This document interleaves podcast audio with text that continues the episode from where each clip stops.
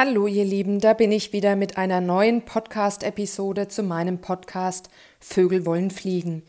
Es ist heute die 32. Folge und wer mich kennt, der weiß, dass 32 meine Lieblingszahl ist.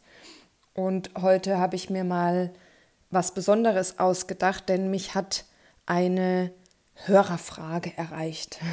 Und zwar über Instagram wurde ich gebeten, ob ich mal was zu einem Thema sagen kann. Bisher habe ich das in der Form noch nicht gemacht, finde die Frage aber sehr spannend und habe dann gedacht, das machen wir doch mal. Äh, denn es ist eine Frage, die mich auch schon in meinem Leben sehr oft äh, begleitet und beschäftigt hat. An dieser Frage habe ich mich persönlich schon abgearbeitet und wie immer gibt es ja hier meine Selbstreflexion zu dem Thema. Ähm, das wird vielleicht nicht ganz vollständig sein. Ich habe mir ausnahmsweise ein paar Notizen gemacht und schaue jetzt mal, ähm, inwieweit wir da ein bisschen über das Thema plaudern können.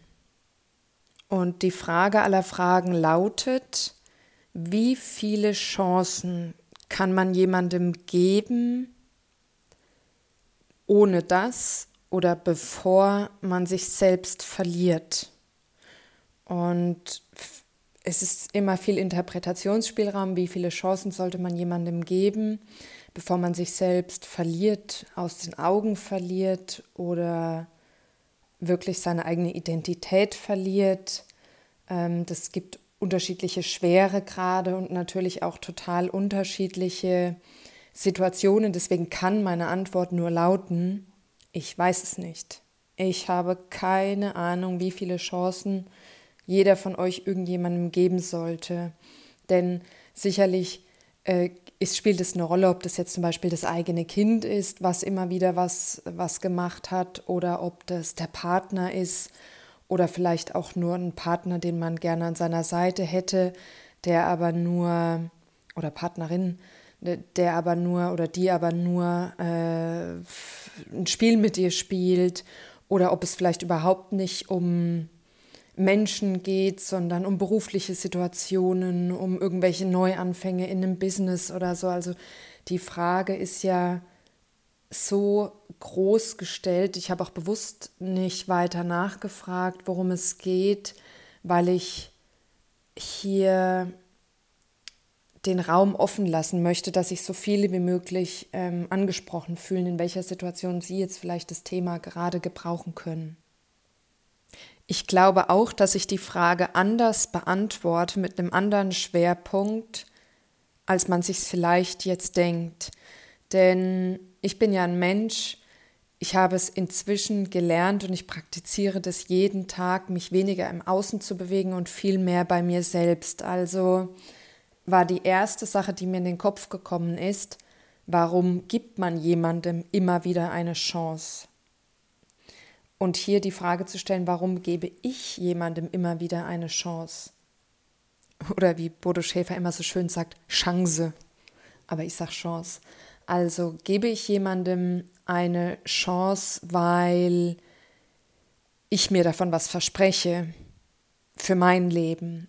Gebe ich jemandem eine Chance, weil es meinem Ego gut tun würde, wenn ich doch noch Recht behalte oder doch noch gewinne und die allerwichtigste Frage eigentlich, wie viele Chancen habe ich mir selbst gegeben?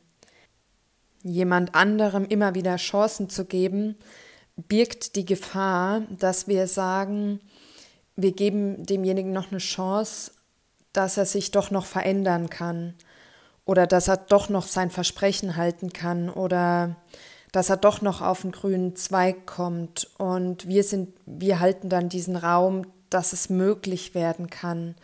Äh, viel wichtiger ist es aber meiner Meinung nach, hier eben weg davon zu gehen, dass man sagt, wie viel darf ich denn noch einräumen, bevor ich mich selbst verliere? Das hat so dieses Opferdasein, finde ich so ein bisschen.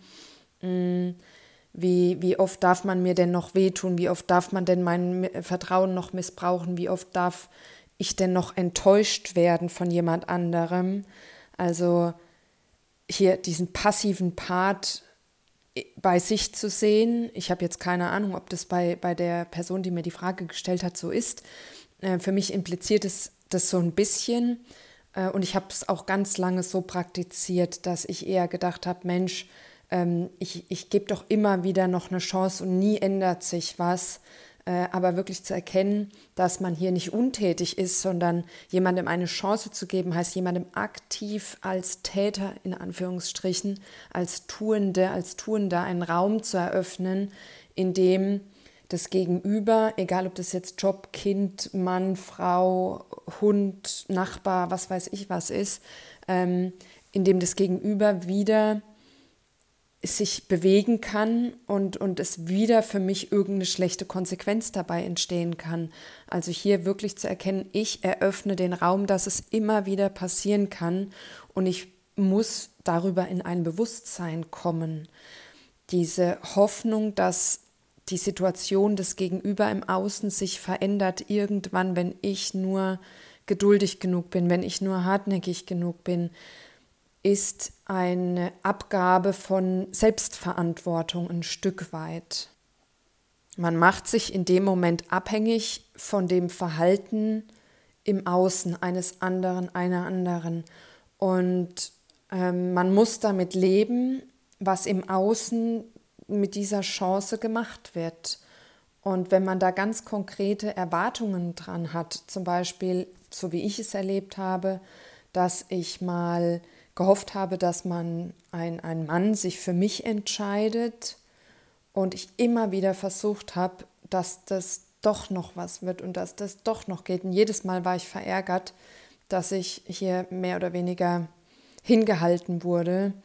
Ähm, und, und ich habe mir gesagt, Mensch, ich liebe diese Person aber so sehr.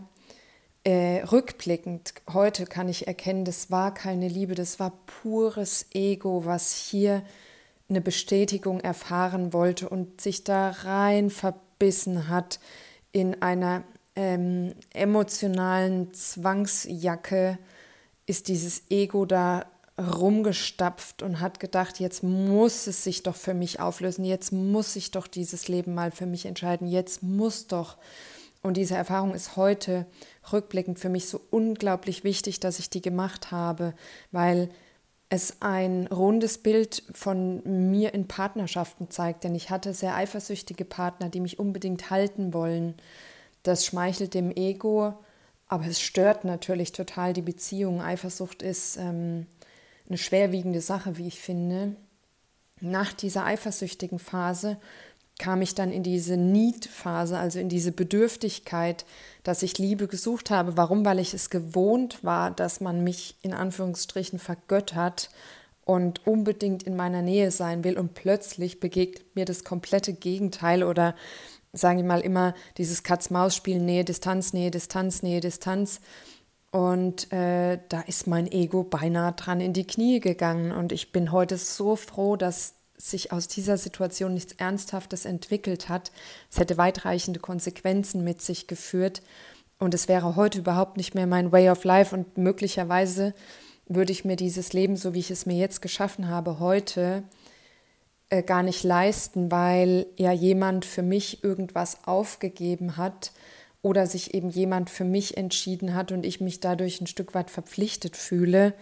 Und auch wenn meine innere Entwicklung so ist, dass ich als Mensch eben lieber alleine lebe, löst man sich natürlich dann nicht so leicht, wenn das schon so eine m, Vorgeschichte hat, wo man wirklich was erzwingen wollte und, und massiv Druck auch ausgeübt hat, was sich dann aber äh, so eingestellt hat und im Nachhinein als gar nicht richtig angefühlt hat. Deswegen die Frage, warum gibt man jemandem immer wieder eine Chance? Beim Kind vielleicht, weil man eine gute Mutter oder ein guter Vater sein möchte, weil man eine eigene Vorstellung davon hat, wie das Kind zu leben hat und wie die Außenwirkung in der Familie aussieht, welche Fassade aufrechterhalten wird oder welche Fußstapfen hätten betreten werden sollen oder so.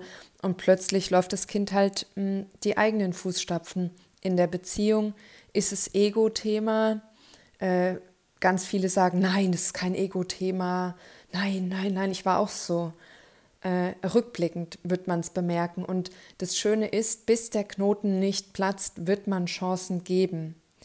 Bis man selbst mit sich nicht so weit im Reinen ist, wird man Chancen geben. Und es ist auch in Ordnung so wahrscheinlich, denn es kommt der Punkt, wo du nicht mehr bereit dazu bist. Und das kann, bei, in meinem Fall hat es viele Jahre gedauert, ähm, aber der Punkt kommt irgendwann. Und in der Zeit, in der du Chancen gibst, ähm, kannst du vielleicht versuchen, dich ein bisschen mehr auf dich selbst zu konzentrieren. Die Verantwortung übernehmen und äh, dort, wo du verändern kannst, verändern. Und es ist immer nur bei dir. Im Außen kann, kann man reden, kann man wünschen, kann man demonstrieren, kann man irgendwas ausprobieren oder so, aber verändern kannst du verlässlich nur bei dir selbst. Und wenn du dich veränderst, verändert sich auch die Situation. Das bleibt überhaupt nicht aus. Also hast du immer eine Handhabe bei egal, was du machst. Du bist einer Situation nicht chancenlos ausgeliefert.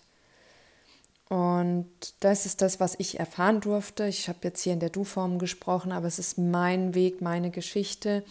Und was mir auch sehr geholfen hat, äh, heute eigentlich ziemlich kompromisslos zu sein. Ja, ich bin kompromisslos, aber nicht nachtragend. Also man kann sich noch begegnen, äh, wenn ich ein, zwei Chancen gegeben habe, die, die nicht genutzt wurden oder äh, eben irgendwie ja, nicht so ausgegangen sind, wie es für mich akzeptabel ist dann ähm, bin ich nicht nachtragend, also man kann sich noch begegnen, aber die Sache hat für mich dann an Stellenwert verloren und da fackle ich auch nicht mehr so lange.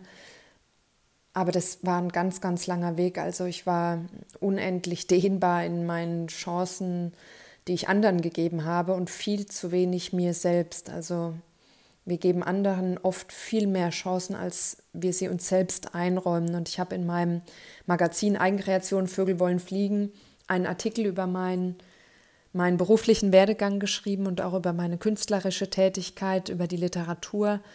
Und ich habe den Artikel genannt Die dritte Chance. Und diesmal mache ich es anders. Und diese dritte Chance war so unglaublich wichtig äh, für mich selbst, dass ich die erkannt habe, das Bewusstsein hatte und sie mir dann auch gegeben habe. Und jetzt aber nochmal zu dem, was mir wirklich hilft. Das ist dieser Begriff der inneren Burg aus der stoischen Philosophie. Hat, glaube ich, Marc Aurel äh, ins Leben gerufen. Und diese innere Burg die errichtest du dir und die bist du dir immer nur selbst. Die ist dir nie dein Partner, die ist dir nie dein Kind, dein Haustier, wer auch immer. Die bist immer nur du dir selbst. Das ist dein Safe Space und es gibt da ein schönes Lied, ist zwar ein Schlager, ist eins meiner Lieblingslieder und es das heißt, du bist meine Burg. Und ich habe mir dieses Lied selbst gewidmet und ich singe mir das auch selbst. Es singen in dem Lied Mann und eine Frau. Aber es sind für mich meine beiden Stimmen im Kopf und wenn die eine mal nicht mehr kann, dann kommt die andere und, und sagt, hey, ist doch in Ordnung. Und komm, wir ziehen mal die Zugbrücke hoch, wir schieben mal den Riegel vor und wir ziehen uns zurück in, in, in unsere, also Lenas und Lenas innere Burg. Und dieses Bild hilft mir persönlich, nie mehr diese Burg im Außen zu suchen, sondern immer bei mir, diese eigene Vollständigkeit zu begreifen, das, was im Außen dazugelegt wird, ist immer nur Bonus, aber nie Substanz. Und ich glaube, das ist wichtig, auch wenn viele eine intensive, jahrelange Ehe, Beziehung führen und sagen, ohne meinen Mann bin ich nichts. Falsch. Denn es kann heute ein Schicksalsschlag kommen, der den Mann oder die Frau aus dem Leben reißt, was wir nicht hoffen wollen. Aber das darf dann ganz viel Trauer und, und, und Liebe und Vermissen und, und, und Sehnsucht und, und Traurigkeit mit sich bringen. Das, das will ich überhaupt nicht abschreiten, aber es darf die eigene Existenz nicht in Frage stellen. Und das ist das, was wir an Arbeit zu leisten haben äh, in, auf unserem Weg, während wir Chance um Chance geben. Aber das ist das Produkt, was sich mal herauskristallisiert. Und das ist eine Haltung, die man einnimmt und wahrscheinlich dann in der zweiten Lebenshälfte so voranschreitet mit dieser Einstellung zum Leben. Und man kann sagen, diese innere Burg, die errichtet man sich gegen die von außen drängelnde Welt. Aber, das jetzt finde ich auch sehr wichtig, also gegen die von außen drängende Welt, aber ohne sich ihr eremitisch zu entziehen. Und auf Instagram hat, hatte ich ja geschrieben, ich bin eine moderne Mönchin, keine Nonne, weil ich es ein bisschen losgelöst haben möchte von diesem äh, christlich-religiösen Ansatz, äh, übergreifend in alle Religionen, weil ich nehme mir von den Religionen eigentlich das, womit ich was anfangen kann, den Pantheismus, Buddhismus, aber auch was aus den Yoga-Lehren, da ist dann Hinduismus dabei. Ähm, und, und trotzdem bin ich auch schon katholisch gläubig. Aber alles eben nur insoweit, wie ich es für mich verstehe und tragen kann. Es ist ein bisschen, macht dir die Welt, wie sie dir gefällt, aber so, so bin ich auch politisch. Ich würde mir am liebsten aus jedem Parteiprogramm die Punkte rausnehmen, ähm, die mir persönlich am Herzen liegen und, und wo ich wirklich dahinter stehen kann. Und, und, und aus diesem äh, Flickwerk würde ich mir gerne ähm, mein Kreuzchen für die Wahl basteln. Das geht aber halt nicht. In der Religion hingegen kann ich das machen. Das ist meine freie Entscheidung. Ähm, und, und in der Politik jetzt bis auf die Wahl kann ich es ja auch so leben. Das sind meine Werte, die ich vertrete. Äh, aber ich kann halt eben jetzt bei der Wahl nicht sagen, aus dem po po äh, Parteiprogramm den Punkt und bitte aus dem den und aus dem den. Das, das geht halt nicht. Bei der Religion finde ich, darf man das, muss keinen eigenen Namen tragen. Wenn ich mich entscheiden müsste, würde ich sagen, Pantheismus, das Göttliche in allen Dingen. Und äh, so kann man sich auch aus der Philosophie und aus den Lehren einfach rausziehen, was einem wichtig ist gegen die von außen drängende Welt, ohne sich ihr eremitisch zu entziehen. Und als ich das schrieb mit dem Ich bin eine moderne Mönchin, kam der Vorschlag, warum nicht Eremitin? Und dieses Eremit sein ist natürlich eine komplette Abkehr von allem Gesellschaftlichen und so sehe ich mich nicht. Ähm, der, der Begriff, den mag ich und ein Stück weit ähm, möchte ich es auch so zelebrieren, aber phasenweise. Also ich möchte jetzt nicht als Eremitin wahrgenommen werden, wenngleich ich es in meinem Leben ein Stück weit so integrieren werde. Ich bin auf dem Weg dahin, mir das vorzubereiten. Momentan ist es noch nicht so ähm, äh, lebbar, äh, in kleinen Teilen. Ich lebe ja alleine und zurückgezogen, aber das braucht noch ein bisschen Zeit. Und auch dieser Begriff der modernen Mönchin, der soll für mich so dehnbar und flexibel bleiben, dass es eben nicht nur eine Phase in meinem Leben abdeckt, sondern auch mehrere Phasen umfassen kann. Also es wird in meinem Leben Veränderungen geben. Es wird ein Jahr mal geben, da will ich wieder mehr unter Leute, da, da möchte ich an dem modernen Leben teilhaben. Da habe ich vielleicht sogar mal Lust, mir wieder ein Konsumgut zu leisten. Äh, es wird Phasen geben, da werde ich so gut wie gar nicht konsumieren, ähm, außer das, was ich eben nicht selbst herstellen kann. Und das darf sich aber abwechseln. Das ist immer nur die Grenze, die wir uns setzen. Und wir dürfen uns erlauben, dass es Phasen im Leben gibt. Und so, da gehört auch dieses Chance geben, finde ich, dazu. Es gibt Phasen, wo ein Knoten eng äh, ge gezogen ist und sich nicht aufzulösen scheint. Und dann gibt es die Phase, wo sich der Knoten löst und wo die Energie wieder fließen darf. Und dann kommt neuer Knoten. Und äh, vielleicht hast du irgendwann eine Technik zum Knotenlösen, dass, dass du vielleicht schon dabei bist, wenn die Knoten gebunden werden, dass du schon darauf achtest, dass, dass du da ähm, entsprechende Skills hast, wie du, wie du damit umgehen kannst. Aber diese Phasen im Leben, indem man durch ein Jammertal geht, indem man durch eine Durststrecke geht, indem man lernt, äh, zu sich selbst zurückzukehren und die im ständigen Wechsel, Ges äh, Rückzug, Offenheit, äh, Gemeinschaft, ähm, Schaffenskraft, kreativ arbeiten, vielleicht dann auch mal eine Zeit lang wieder irgendwo angestellt sein, mit den Händen arbeiten, irgendwann wieder mal mit dem Kopf arbeiten und sich diese Flexibilität selbst einfach zu schenken und zu sagen, okay, hey, da stecke ich jetzt gerade drin, äh, das wirklich zu erleben, das mitzunehmen und auch die Zuversicht zu haben, dass, dass nach dieser Situation wieder eine neue kommt. Niemand ist für Gedeih auf Gedeih und Verderb irgendeiner Situation permanent ausgeliefert. Ähm, das wäre komplette Resignation und die braucht es nicht. Und abschließend zu dem Thema möchte ich noch sagen, dass es wirklich die Zuversicht haben darf, dass sich alles irgendwann auflöst. Nichts ist bisher so geblieben, äh, nichts wiederholt sich unendlich lange, vor allem dann nicht, und das ist eigentlich die Message, wenn man bei sich beginnt, etwas zu verändern, dann wird man Situationen im Außen auch beeinflussen können und die Erwartung nicht im Außen zu platzieren und erwartungsfrei loszulassen. Hier auch noch eine kleine Empfehlung zu meinem Podcast Erwartungsfrei loslassen.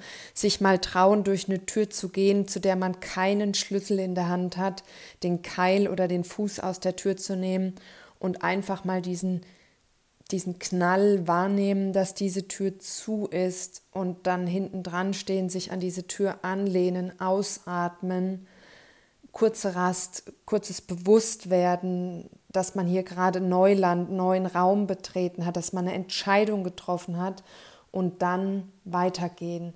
Und das ist so ein unglaubliches Gefühl. Im Podcast, als ich die Episode aufgenommen habe, war das ja bei mir noch ziemlich frisch. Und es ist bis heute eine Befreiung, ähm, wie ich sie mir niemals erträumt hätte ich kann auf einmal was tragen, was ich bisher nicht tragen konnte. Und es ist so viel leichter für mich geworden, dass ich mich entschieden habe, durch diese Tür durchzugehen. Und es klopft immer noch mal an, aber ich öffne diese Tür nicht mehr, weil ich keinen Schlüssel mehr dafür habe. Ich verhandle nicht mehr mit mir. Ähm, ich distanziere mich von der Tür. Ich gehe da weg und, und schaue mich um, ob es eine neue Tür gibt möglicherweise.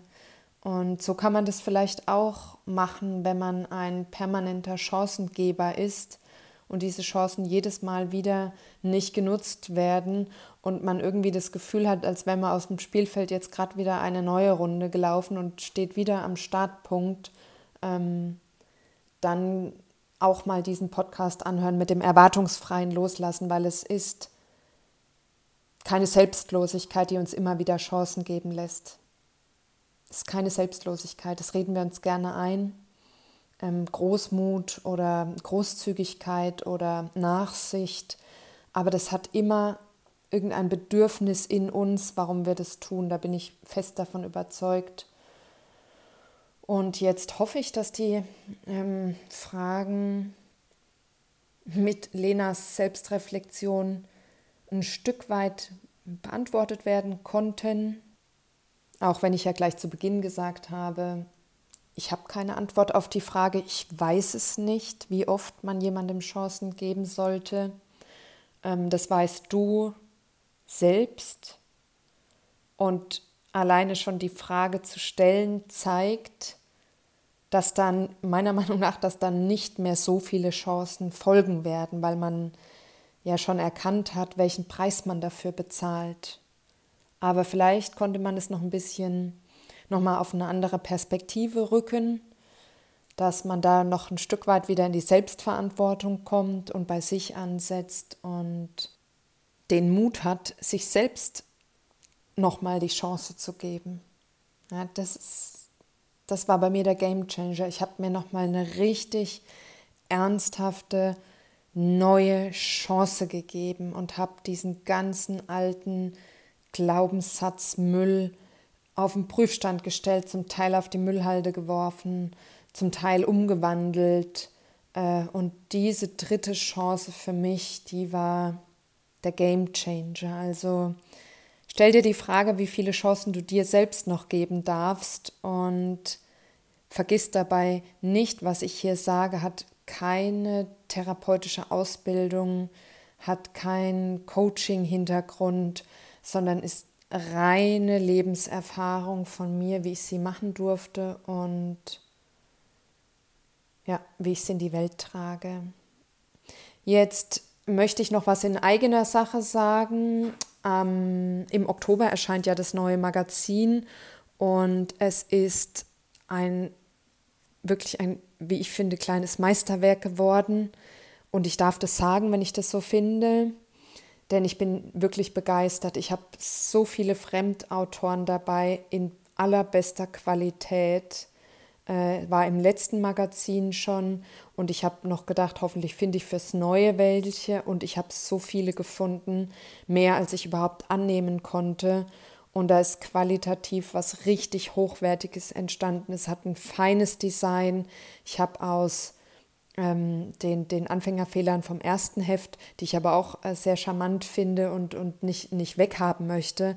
Aber ich habe natürlich daraus gelernt und äh, das nochmal verwandelt in, in ähm, Qualitätsstufe, wie ich es zwischendurch selbst nicht geglaubt habe, weil mir ein bisschen der Flow gefehlt hat. Und dann hat es aber von ganz alleine eine Eigendynamik wieder angenommen, die so schön ist, dass ich sage, vertrau auf dich und deine Schaffenskraft. Wenn die Zeit gekommen ist, wenn die Zeit reif ist, dann entsteht da wieder was Zauberhaftes. Und so ist es passiert. Und ich denke, in einer Woche, zum nächsten Wochenende hin, wird es vorbestellt werden können über meine Homepage. Ich habe mir noch was ausgedacht, habe zwei Karten exklusiv für das neue Magazin entwickelt, die auch sehr, sehr schön sind. Eine, die in Richtung Hochsensibilität geht, die andere, mm, die auf jeden Fall eine Allgemeingültigkeit hat. Ähm, vom Design sind sie auch richtig hübsch geworden mit Bildern, die ich aufgenommen habe und, und auch Texten, die ich halt geschrieben habe.